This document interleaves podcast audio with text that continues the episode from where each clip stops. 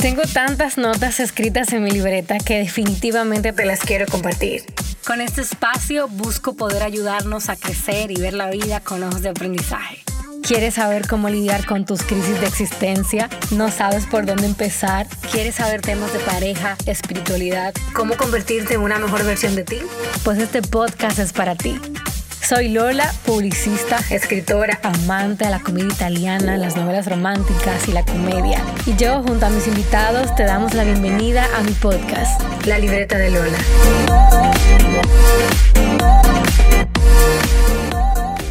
Hola familia, ¿cómo están? Estoy contenta de volver a estar con ustedes en este segundo episodio de la segunda temporada del podcast pues aún todos en cuarentena, en casa, imagínense, hay que seguir tirando para adelante y salir de aquí con la mejor cara posible. Y hoy justamente vamos a tratar un tema que sé que es muy neurálgico en esta temporada y son las crisis de pareja. O sea, yo sé que es un tiempo en el cual toda la pareja estamos siendo probadas, eh, algunas más que otras, pero cada, cada pareja eh, está viviendo procesos en, esta, en este tiempo de aislamiento social que va a provocar dos cosas. O va a hacer que salgamos de aquí más fortalecidos, eh, con una relación más estrecha, más profunda, o lamentablemente puede hacer que tu relación se termine de quebrar por completo y que quizás luego de este tiempo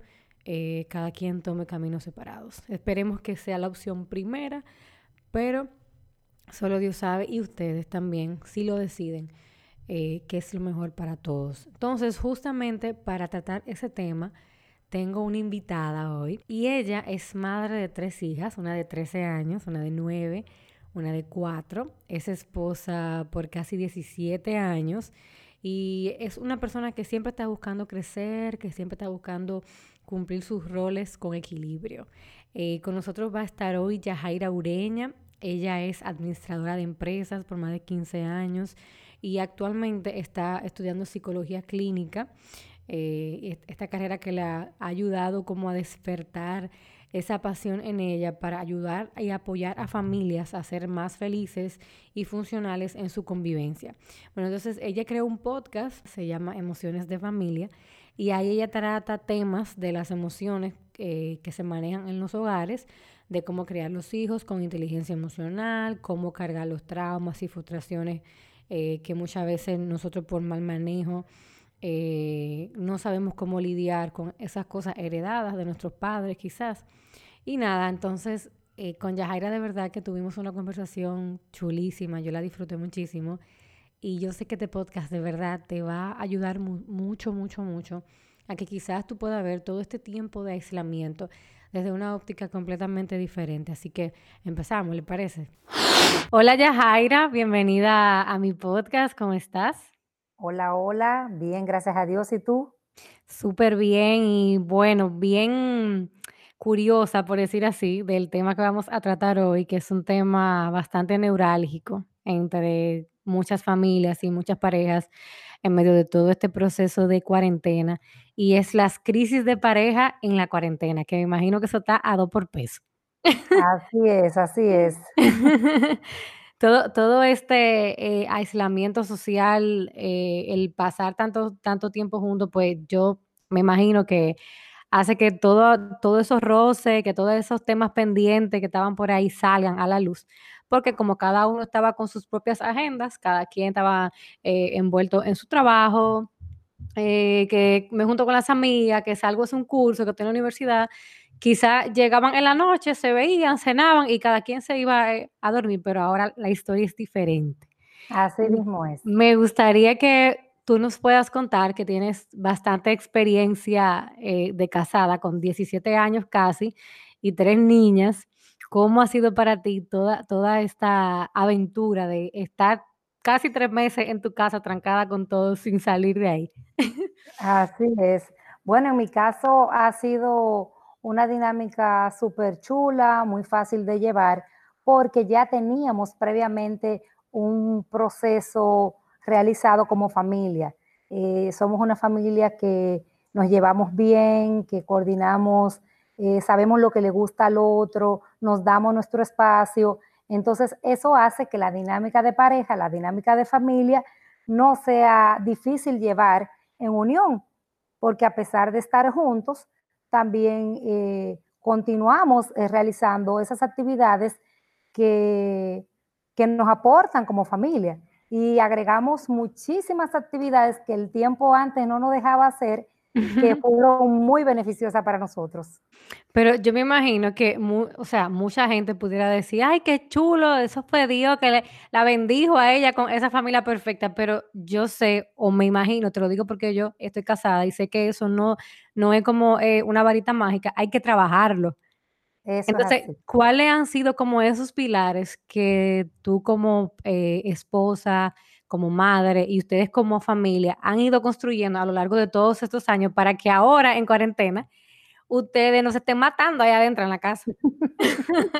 Así mismo es.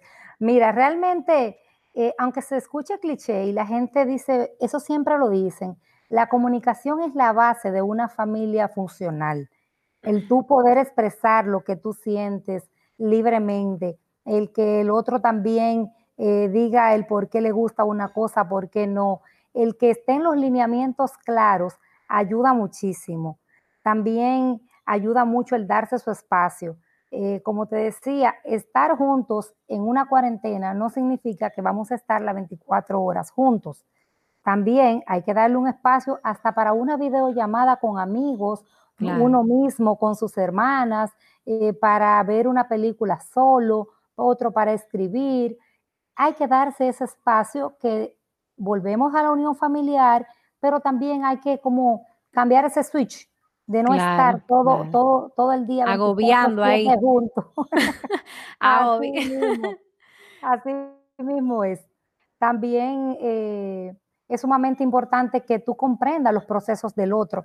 No todos eh, manejamos el estrés de la misma forma, no todos estamos, y lamentable caso, todos estamos padeciendo estrés y ansiedad en estos días. Esto, es, esto es normal, es una crisis que no conocíamos. Entonces, porque tú afrontes esto muy positivo, no significa que el otro lo va a hacer. Si el otro hizo su crisis y tiene miedo de salir, compréndele, ayúdale tú, haz tú lo que el otro no puede hacer. Claro. Y otra cosa importantísima para nosotras las mujeres es que debemos ayudarnos en el hogar. No significa que todo lo que se va a hacer en la casa, porque se nos está sumando también las tareas de las niñas, se nos está sumando el trabajo en casa, no significa que yo también voy a hacer todas las cuestiones de la casa. Es tanto así que aquí, si yo tenía que hacer, yo, yo estudio psicología clínica, yo tengo que hacer tareas de la universidad virtual, si yo tengo tarea o tengo clases con el profesor, mi esposo se encarga hasta de cocinar. Claro, excelente. Es, una distribución de las responsabilidades de la casa que no me hacen sentir a mí explotada ni a él abusada, porque es una cosa compartida. Son un equipo. Eso, es clave, eso es clave realmente. Wow, buenísimo. De verdad que en mi caso personal, eh, a mí me ha ayudado mucho eso, entender que somos un equipo, porque nosotros estamos trabajando los dos desde la casa. Entonces, a veces estamos tan metidos en reuniones, en esto, en lo otro, que son las una de la tarde y no hemos cocinado, o sea, nos ha pasado. Entonces, eh, repartiendo la tarea, ok, yo voy a ir fregando, tú vas a ir entonces cocinando, y, o sea, ayudarnos lo uno a lo otro, de, de saber, no es que todo lo, todo lo de la casa, eh, socialmente dicen que la mujer es la que se encarga de, de, de eso, pero en estos tiempos modernos, hay que, así como se distribuye la carga económica de que tenemos que trabajar también las mujeres para sostener la casa, también los hombres tienen el, mismo derecho de ayudar en las tareas domésticas, porque los dos vivimos ahí al final. No, y mira qué pasa, que cuando el hombre te ayuda, eh, tú terminas menos cansada, eh, pueden tener después un tiempo de relajación más, más, más unido y pueden tomarse ese tiempo después para hablar. Eh, realmente hay que cuidar que, nadie se sienta abusado en la relación. Es que tiene que ser un equipo realmente. Así es, así es. Ya, Jaira, y en este tiempo de cuarentena, o sea, ¿cuáles son esas parejas que tú entienden, que tú entiendes que son como la más vulnerable a estar presentando crisis? O sea, que tienen que estar en la casa jalándose la greña ahora mismo. Realmente las parejas que ya venían afrontando crisis anteriormente de comunicación, de celos, de atosigamiento, porque tú sabes que hay parejas que quieren estar como encima del otro, que le quieren el celular, que, quieren, que, no le dan el espacio al otro. Esas parejas deben estar bien difícil, pasándola bien difícil, porque se acrecientan el estrés, acrecientan los problemas. Entonces, no solo en, en las parejas con una dinámica no saludable, también en las que tenemos una dinámica saludable, también hay días hay días que uno eh, pasa procesos, pero nada, ese proceso no va a ser tan importante como para significar un daño a la relación. Pero en una pareja que ya tiene un daño previo, eso puede significar mucho. Si yo he leído en varios eh, portales que se espera que la tasa de divorcio aumente. Eso te iba a decir, que yo también leí eso, que así como se prevé que haya muchos embarazos y muchos nacimientos de bebés para diciembre y noviembre, se espera también, lamentablemente, que así como pasó en China, haya una ola de, eh, divorcio masiva porque muchas personas, eh, como que en esta situación, se van a terminar de dar cuenta que su relación no, no da para más. Y a veces no es que no da para más, quizá es que hay uno de los dos que ya se cansó y entiende que no vale la pena quizás seguir invirtiéndose en una eh, relación que por años lo, único que ha hecho es eh, eh, desgastarlo, por decirlo así. Y quizá estar tan, tantos meses juntos, lo que va a hacer como que le da como ese empuje para que salga de ahí, buscas un abogado para que, para que lo divorcien. Han sido muchos los likes que yo he visto y las mujeres comentando. Y, es verdad. Sí, sí, hay muchas mujeres comentando de que cuando esto pase yo me voy a ir o él se tiene que ir. ¿En serio? Sí, hay muchas dinámicas eh, muy dañadas realmente. Pero también eso pasa porque no se busca ayuda a tiempo. Porque hay muchas formas de hacer las cosas, pero hay que buscar ayuda a tiempo. Tú sabes que eh, nosotros los seres humanos tenemos un problema que cuando nos roban es que ponemos candado. Entonces, lo mismo pasa con las relaciones. Ya cuando está de barata, que no da para más, ahí es que queremos venir a buscar ayuda. Entonces, y después que los sentimientos se dañan, es muy difícil. Exactamente. Mira, te lo digo porque, por ejemplo, en, mi caso personal, eh, así como tú decías, mi esposo y yo, desde, desde, que éramos novios, siempre nos esforzamos por tener una muy buena comunicación y por tener eh, como una dinámica de pareja sana. Eh, y fue lo que nosotros lo tuvimos cultivando siempre.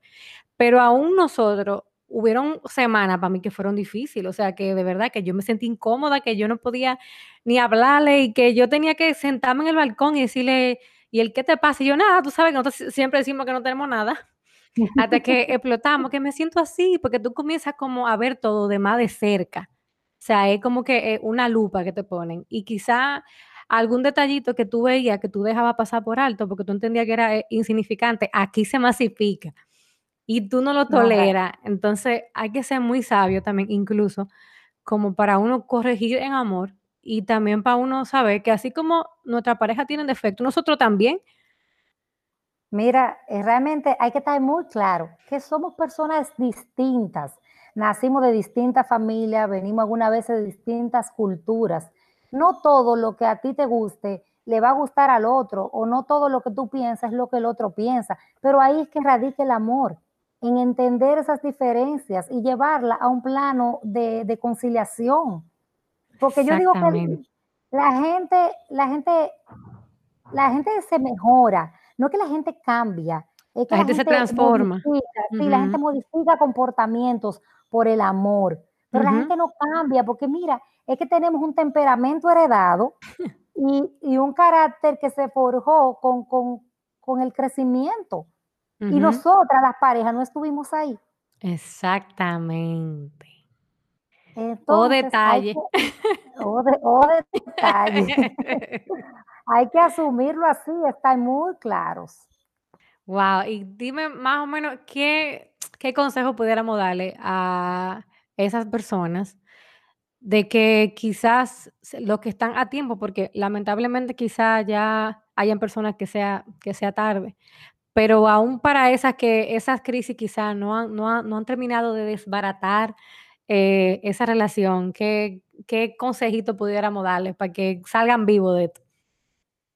Es que miren, es- que miren este tiempo con otros ojos, que miren este tiempo como una oportunidad, como una oportunidad de palabra. comenzar, sí, de comenzar de nuevo, porque todas las tenemos. Ujú, ¿Cuántas oportunidades nos ha dado Dios? Entonces, ¿por qué nosotros no? Darle una oportunidad no al, no al cónyuge, no a la pareja, sino como a la relación. ujú, Vivir ujú. en armonía, sí, cuidarse mutuamente. Siempre debemos pensar que si estamos juntos fue porque Dios nos unió y algún fin tiene Dios con nosotros. Claro, Entonces, ¿por qué? ¿Por qué no tratar de serle fiel a su palabra y, y seguir hacia adelante buscando lo mejor, siempre siendo feliz? claro. Siempre, no, no podemos sacrificar la felicidad por nadie porque sabemos que nuestra felicidad, la, no la, somos responsables de nuestra propia felicidad. Es un Entonces, punto muy importante lo que tú dijiste. O sea, no, no podemos responsabilizar a nadie de nuestra felicidad. Correcto. La pareja, mi pareja no es responsable de mi felicidad, yo soy responsable de mi felicidad. Pero en pro de buscar mi felicidad, yo soy una con mi pareja, yo busco el bienestar de la pareja, de la relación, y yo que tengo hijos, si yo busco el, bienestar de mi relación, estoy buscando el bienestar de mi familia y dándole un ejemplo a mis hijas. Pero claro que sí, porque ahí que voy. O sea, a veces nosotros, eh, yo no, yo no tengo hijos todavía, pero te lo digo porque yo fui hija también. Y a veces los hijos valoramos más que nuestros padres se amen entre ellos a que, que, que se preocupen tanto por nosotros. O sea, nosotros Yo- recordamos más los, como el tiempo feliz que tú ves a mamá y papá, o sea, compartiendo, eh, demostrándose cariño, llevándose bien, que si tienen eh, situaciones difíciles, sí, pero la superan, que, que, que, "Ay, que tu mamá te ama, que no puedo vivir sin ti, que soy una madre eh, abnegada, porque madre, padre, o sea, antes de nosotros llegar, ustedes estaban solos y nosotros no vamos ahí. Mira, yo, yo me casé. e- Entonces, ¿qué va a pasar con esas parejas que se entregan tanto a los hijos, se olvidan de la pareja y cuando se van los hijos, entonces son dos desconocidos? Mira, te cuento precisamente que es un poquito, eh, la gente se lo encuentra, eh, pol- eh, ¿cómo se diría? La gente se lo encuentra como difícil cuando uno dice, dedícate primero a tu pareja y luego a tus hijos. No es, Sí, no es que tú descuides tus hijos, pero hay que estar muy claro, los hijos se los dio Dios a uno para que los cuide, eh, lo, lo críe en bien y por sean personas tiempo. de bien para la sociedad. Pero no, tenemos que mirar nuestros padres. ¿Con quién están nuestros padres? Exacto, Ellos dos juntos. Entonces los hijos siempre van a ser tus hijos. Pero si te descuidas de la pareja, tu pareja va a dejar de ser tu pareja. exactamente. Entonces hay que trabajar bajo esa línea. No voy a descuidar mis hijos, pero sí voy a cuidar mi relación. Y además, tú sabes que como tú dijiste ahora, qué bonito es cuando uno recuerda de las cosas de la infancia, uno recuerda como cosas genéricas. Y ese amor entre papi y mami, Eso se no marca, eso te marca. Correcto, eso, mira, el yo recordar que mi papá y mi mamá nunca discutieron delante de mí, eso es un ejemplo que yo llevo todo el tiempo. Exactamente. Tú ¿no? Y, y entonces tú replicas eso en tu casa. Entonces, así como se hace una cadena de maldiciones, tú estás replicando una cadena de bendiciones, porque tus hijas también van a crecer en un ambiente sano y van a querer que sus casas sean igual como eran las de ellas. Correcto. Uno aprende más por el ejemplo que por cualquier discurso que le den a uno.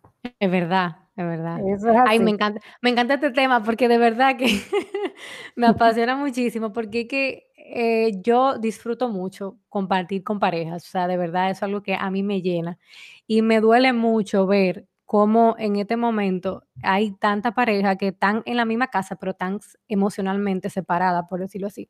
O sea, viviendo literalmente un infierno. Y quizás tu problema en tu relación está a la distancia de una conversación honesta, Ah, de una conversación sincera.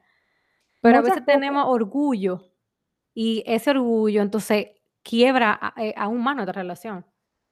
tanto así, que hay cosas tan simples. Yo decía en un podcast eh, anteriormente que hay un libro que se llama Los cinco lenguajes del amor de Gary Chapman. Ay, mi amor, yo lo hice cuando tenía amores con mi con mi be- esposo. bellísimo, yo se lo regalé a mi esposo, el- la versión de hombres, y compré para mí la versión de mujer. Pero tengo una niña adolescente, pero próximamente se lo voy a regalar a ella la versión de los jóvenes. Sí, para que esté, para que esté preparada. Que no, no todo aprendemos, nos, nos, nos sentimos amados igual. Hay personas que, hay personas que hay personas que le encanta que le den regalo y la pareja no le da regalo. Y tú dices, pero ¿por qué tú no me das regalo? Ah, no, porque esa pareja quizás entiende que darte un regalo no es un lenguaje del amor, que para él, en las palabras de afirmación o, el contacto físico es más importante que el regalo, pero quizás esa persona sí, sí se siente amado, si recibe esos detalles. Entonces hay que estar muy claros de qué forma de amar tiene tu pareja y qué forma de, recibir amor, porque mi forma no es la misma forma de mi esposo. Exactamente. Entonces, no, no nos sentimos amados igual, entonces tenemos que conocer cuál es esa forma de amar del otro para poder demostrarle ese amor realmente. Mira, ahora, ahora que tú tocaste el tema de los cinco lenguajes del amor, creo que sería de muchísimo beneficio que pudiéramos compartirlo con la gente. Y yo les voy a decir, para los que no sepan, cuáles son esos cinco lenguajes del amor o cuáles son como esas cinco formas en las que las personas reciben y dan amor. El primero es palabras de afirmación. O sea, hay gente que le gusta que le digan que lo quieren, que le gusta que le digan lo, hiciste bien, eh, tú puedes, vamos para adelante. O sea, hay personas que con eso ya, tú lo mataste, por decirlo así. Sí, son felices. Y así mismo ellos te van a expresar eh, eh, su cariño. A veces tú ves que tú tienes amistades, por ejemplo, que se les da muy fácil hacerte una carta, eh, escribirte eh, un mensaje, porque esa es su manera de ellos demostrar amor. Y así ellos se sienten amados. Exactamente. El segundo lenguaje es tiempo de calidad. O sea, hay gente que de verdad disfrutan estar junto con su pareja, hasta, viendo una película juntos, para ellos eso es tiempo de calidad. Porque a veces, a, veces creemos que tiempo de calidad nada más dice para un resort o dice para Punta Cana, para una villa. Pero no. Muy, bueno, diría mi, segunda hija. Le encantan esos resorts y esas villas. Ah, pero cualquiera. Pero no, siempre se pueden. Exacto. en nuestro caso, nosotros sí tenemos ese lenguaje del amor, del tiempo de calidad. Y nosotros preparar palomitas, apagar la luz, somos somos muy felices. Yo soy team palomita, me encantan. El otro, el otro lenguaje del amor son regalos. Hay personas que ellos dan amor regalando y reciben amor regalando. Mi suegra, por ejemplo, mi suegra, ella, eso siempre llega aquí con algo, un regalo, un, detallito, mira que te compré esto. Entonces, porque ella expresa el amor de esa manera. Quizá para mí, eh, regalo no es algo tan, tan importante, pero para ella sí. Entonces, tenemos que aprender como a identificar eh, eh, ese lenguaje. el otro es... Para las parejas. No solo para las no, para todo, para todo. Para las amistades, mira como tú dijiste para tu suegra. Entonces es muy normal que tú le compres detallitos a tu suegra, ella se va a sentir muy agradada. Exacto, exactamente. El otro lenguaje del amor es actos de servicio. O sea, hay personas que tú le demuestras amor ayudándola a cocinar, a limpiar, a arreglar las cosas, señores, que le haga un cafecito un día. O sea, con eso simplemente. Sí, sí, Mi mamá yo creo que tiene ese lenguaje de amor, porque mi, mamá es muy de actos de servicio. Y el último es el contacto físico, que como decimos eh, en buen dominicano, la gente salamera, pero no es necesariamente eso, sino gente que le gusta sentirse eh, eh, apapachada, que la abracen, que la agarren la mano, que la saluden con un beso, o sea, yo tengo ese lenguaje del amor, no lo niego. Mi esposo también, o sea que por ese lado, a veces uno de los dos se excede como que suéltame ya. Pero yo te iba a decir precisamente, mira, pues nosotros nos parecemos porque en nuestra pareja también existe ese lenguaje del amor y esos abrazos cuando hasta cuando el otro está cocinando, ese abracito por atrás, ese besito, ese pasarte por el lado y pasarte la mano, todo eso es sumamente agradable. Claro, claro que sí. Pero hay gente que no le gusta. O sea, por ejemplo, alguien que su lenguaje del amor sea acto de servicio, no vaya tú con una salamería porque a decir, pero ¿qué es lo que tú vienes embromando? Va a decir salamero. Esa es la palabra que va a decir. Mira, Exactamente. Para los que no son dominicanos, salamero es una persona muy cariñosa, muy efusiva, para que entiendan. Entonces, es importante que podamos identificar primero cuál es nuestro lenguaje del amor, que por lo general tenemos dos eh, dominantes, y cuál es el lenguaje de nuestra pareja para que como que los problemas y el tanque de la gasolina siempre lo tengamos eh, donde, donde debe estar y no venga otra gente a echarle gasolina ni a tu pareja ni a ti. Ay, ay, ay, hay que cuidar las parejas, realmente que sí. Y si tú tienes una pareja que vale la pena, que ya tú conoces, que se, ya, ya se llevan bien, hay que cuidarla. Inviertan, señores. Sí, sí. Inviertan en su pareja, o sea, conchale, qué lindo es tú poder eh, que eh, pasen los años y tú poder mirar atrás y tú, y tú decís, wow, cuánto nosotros hemos pasado, pero estamos aquí. Por ejemplo, tú, que tú vas para 17 años y que, y que tú puedes mirar para atrás y, y tú vete ahora, que no son ni sombra de lo que son ahora.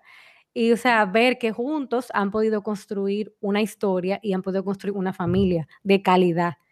Es muy lindo, es muy lindo realmente cuando tú piensas que aquí lo hacemos frecuentemente, y pensar cómo hemos avanzado juntos cuánto hemos logrado juntos, ¿eh? qué bonita familia tenemos, eh, cuánto hemos crecido personal y profesionalmente, porque es como, también eso es importante, apoyar al otro en sus proyectos, en lo que el otro quiera hacer, eh, en su trabajo, darle consejos, porque la vida realmente tiene sus trabas, tiene sus dificultades, pero la pareja, la familia, el hogar debe ser como ese, ese lugar de, ese lugar de paz ese lugar donde yo recargo energías. claro, claro.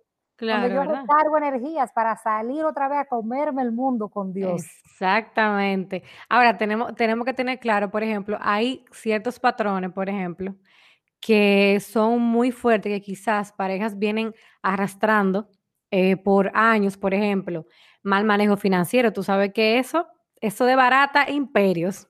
Esa es una de las causas más El mal manejo financiero, exactamente. Eh, maltrato verbal, quizás emocional, porque también a veces creemos que quizá eh, el maltrato solamente sea físico, pero a veces palabras maldichas, eh, ignorarte, no hacerte caso, a veces te marca muchísimo más. Entonces, lo primero, lo primero que tú tienes que tener es amor propio y tú quieres tú. Y cuando tú sabes lo que tú mereces, y lo que tú quieres para ti, tú pones límites. Exactamente. Y, eso es importantísimo. Hacer que esos límites se respeten. Realmente pueden pasar muchas cosas, pero los límites nunca deben pasarse. Así es. Y por ejemplo, a veces quizás eh, muchas mujeres o, o, muchos hombres dirán, ah, sí, es muy lindo, ustedes están contando ahí una película de Disney, una vida perfecta que nadie tiene o que muy pocos tienen, pero a veces nos enfocamos tanto en los errores del otro y no nos enfocamos en transformar a nosotros. O sea, si tu pareja no quiere cambiar, empieza a cambiar tú, empieza a transformarte tú, a crecer tú. Y van a pasar dos cosas, o tu pareja se va a despertar porque te va a ver diferente, porque va a decir, conchale, pero ¿qué fue lo que pasó con esta mujer? O se van a dar cuenta que lamentablemente no pueden seguir juntos y pueden terminar cada uno eh, en, su camino, pero a veces como que nos ofuscamos tanto en el, otro, el otro, el otro, el otro, que no nos damos cuenta que a veces tenemos que poner el cañón para donde nosotros y apuntarnos nosotros primero. Y te cuento que si te pasa eso, de que realmente no funcionó por más esfuerzos que se hicieron, esfuerzos inteligentes y reales, no perdiste, aprendiste. Exactamente. Aprendiste y te va a servir para la vida. Lo que no podemos es, tirarnos eh, al piso ya, hay que salir como el ave fénix, hay que ser resilientes. Hay que ah, de cada derrota aprender qué mensaje me dejó, por qué no funcionó, qué hicimos mal y dejar de estar culpando al otro. Exactamente. Hay que asumir responsabilidades realmente. Exacto, porque si una relación no funciona, no es solamente por una parte, o sea, los dos tienen culpa. Aunque quizá tú seas el más afectado, tú también tuviste culpa porque quizá permitiste cosas eh, por mucho tiempo y cuando quisiste venir a poner límites ya era tarde. Así es. Yo digo que los amores son para conocerse. Pero claro. clara desde ahí. Claro. Pero que a veces, como eh, mismo dice la palabra novio, no vio, no vio nada, porque estaba tan enamorada, pero yo siempre digo que amor no quita conocimiento. Eso y que es mejor siempre la medicina preventiva que la curativa. Es más barata y hace menos daño. Así mismo es. Pero bueno, ya... si, si criamos a las hijas con alta autoestima, con conociendo su propio valor, esos límites ya lo van a poner en el momento preciso claro. y, ese problema no se va a presentar, te verán claro, Claro, y que si tú, o sea, y que tú sepas que si te tocó ir, tú irte sabiendo que tú diste lo mejor de ti. O sea, irte con dignidad. Así mismo, qué bonito, eso es verdad. Hasta, hasta para irte, tener dignidad. Claro, tener, como, tener, tener porte para ir. hasta para eso. Bueno, yo estoy de verdad súper contenta. Yo no creo que este podcast se acabe, está chulísimo. Y yo sé que mm, la gente va a aprender mucho. Eh, para mí ha, sido un tiempo de mucho crecimiento, de mucho aprendizaje, de recordar que no es un cachú eh, construir una relación exitosa, hay que fajarse día a día, porque quizás tú te puedes fajar por un mes y tú crees que ya, pero no, o sea, esto es todos los días, tú tienes que fajarte, poner un ladrillo para tú poder eh, construir como una relación con base sólida, pero vale la pena. Y, recordar por qué iniciamos, por qué nos unimos. Eso siempre hay que tenerlo presente. Cuando tú quieras parciar, tú recuerdas eso y sigues hacia adelante. Claro, buenísimo. Ya, Jaira, antes de irnos, vamos a darle un par de tips a la gente de cosas que pueden hacer en su casa para que por lo menos eh, enciendan la llama de nuevo en su, en su, en su relación. por lo menos, aunque sea una película, algo. Por ejemplo, yo encontré uno que no lo he comenzado, pero lo, Dios mediante, lo voy a comenzar esta semana, y se llama La caja de elogios. O sea, por ejemplo, tú coges una, eh, una cajita en la casa y esa cajita es para tú entrar cada día, tú y tu pareja, en la noche, un papelito y ustedes van a escribir algo que a ustedes les gustó que hizo su pareja en ese día. Por ejemplo, eh, me sentí bien porque hoy eh, fregate, por decirlo así. Entonces tú vas a coger ese papelito y lo vas a meter en la caja. Nadie puede revisar la caja, nadie puede chequear. Entonces ustedes van a elegir un día de la semana para abrir la caja juntos y leer todo lo que ustedes escribieron en esa semana. ¿Qué te parece? me, encanta, me encanta. Ah, lo vale, yo lo voy a hacer. Sí, se parece a una, a una dinámica que nosotros hicimos en tiempo atrás, que era que compramos una pizarrita de esas que son como negras, y que tienen ambos lados. Entonces, con una tiza le escribíamos un mensaje al otro antes de irnos al trabajo. ¡Ay, qué chulo! cuando el otro ya regresaba del trabajo, encontraba ese mensaje que tú le dejaste en la mañana. ¡Ay, buenísimo! sí, era muy, muy gratificante leer esos pequeños mensajes realmente. Ah, mira, buenísimo. Sí, sí. Ya ustedes saben, señores, cojan nota y por lo menos esfuércense. O sea, a veces por orgullo preferimos que la reacción se debarate por nosotros no morir a ese orgullo. Realmente vamos a conocer lo que le gusta al otro, vamos a hacer saber al otro lo que nos gusta a nosotros. No esperemos que adivinen. Vamos a hacer saber qué me gusta, vamos a pasar tiempo de calidad juntos, vamos a bajar la guardia y no esperar como estar disparando constantemente, vamos a escuchar desde el amor. Eso es lo que hay que hacer, entender al otro desde el amor y por, desde, por lo que estamos juntos y desde ahí avanzar y todo va a ser más fácil. ¿Tú verás que sí? Buenísimo. Yajaira, antes de irnos, tú tienes que hablarnos de tu proyecto Señores, Yajaira tiene un podcast también, nosotros somos colegas de podcast. Háblanos de ese podcast familiar que quizás le puede servir mucho también eh, a las parejas en este tiempo. Sí, realmente tengo un podcast que se llama Emociones de Familia. Ay, ustedes saben. Sí, sí, porque quise ahí, ahí cubrimos todos los temas a nivel emocional de la familia completa.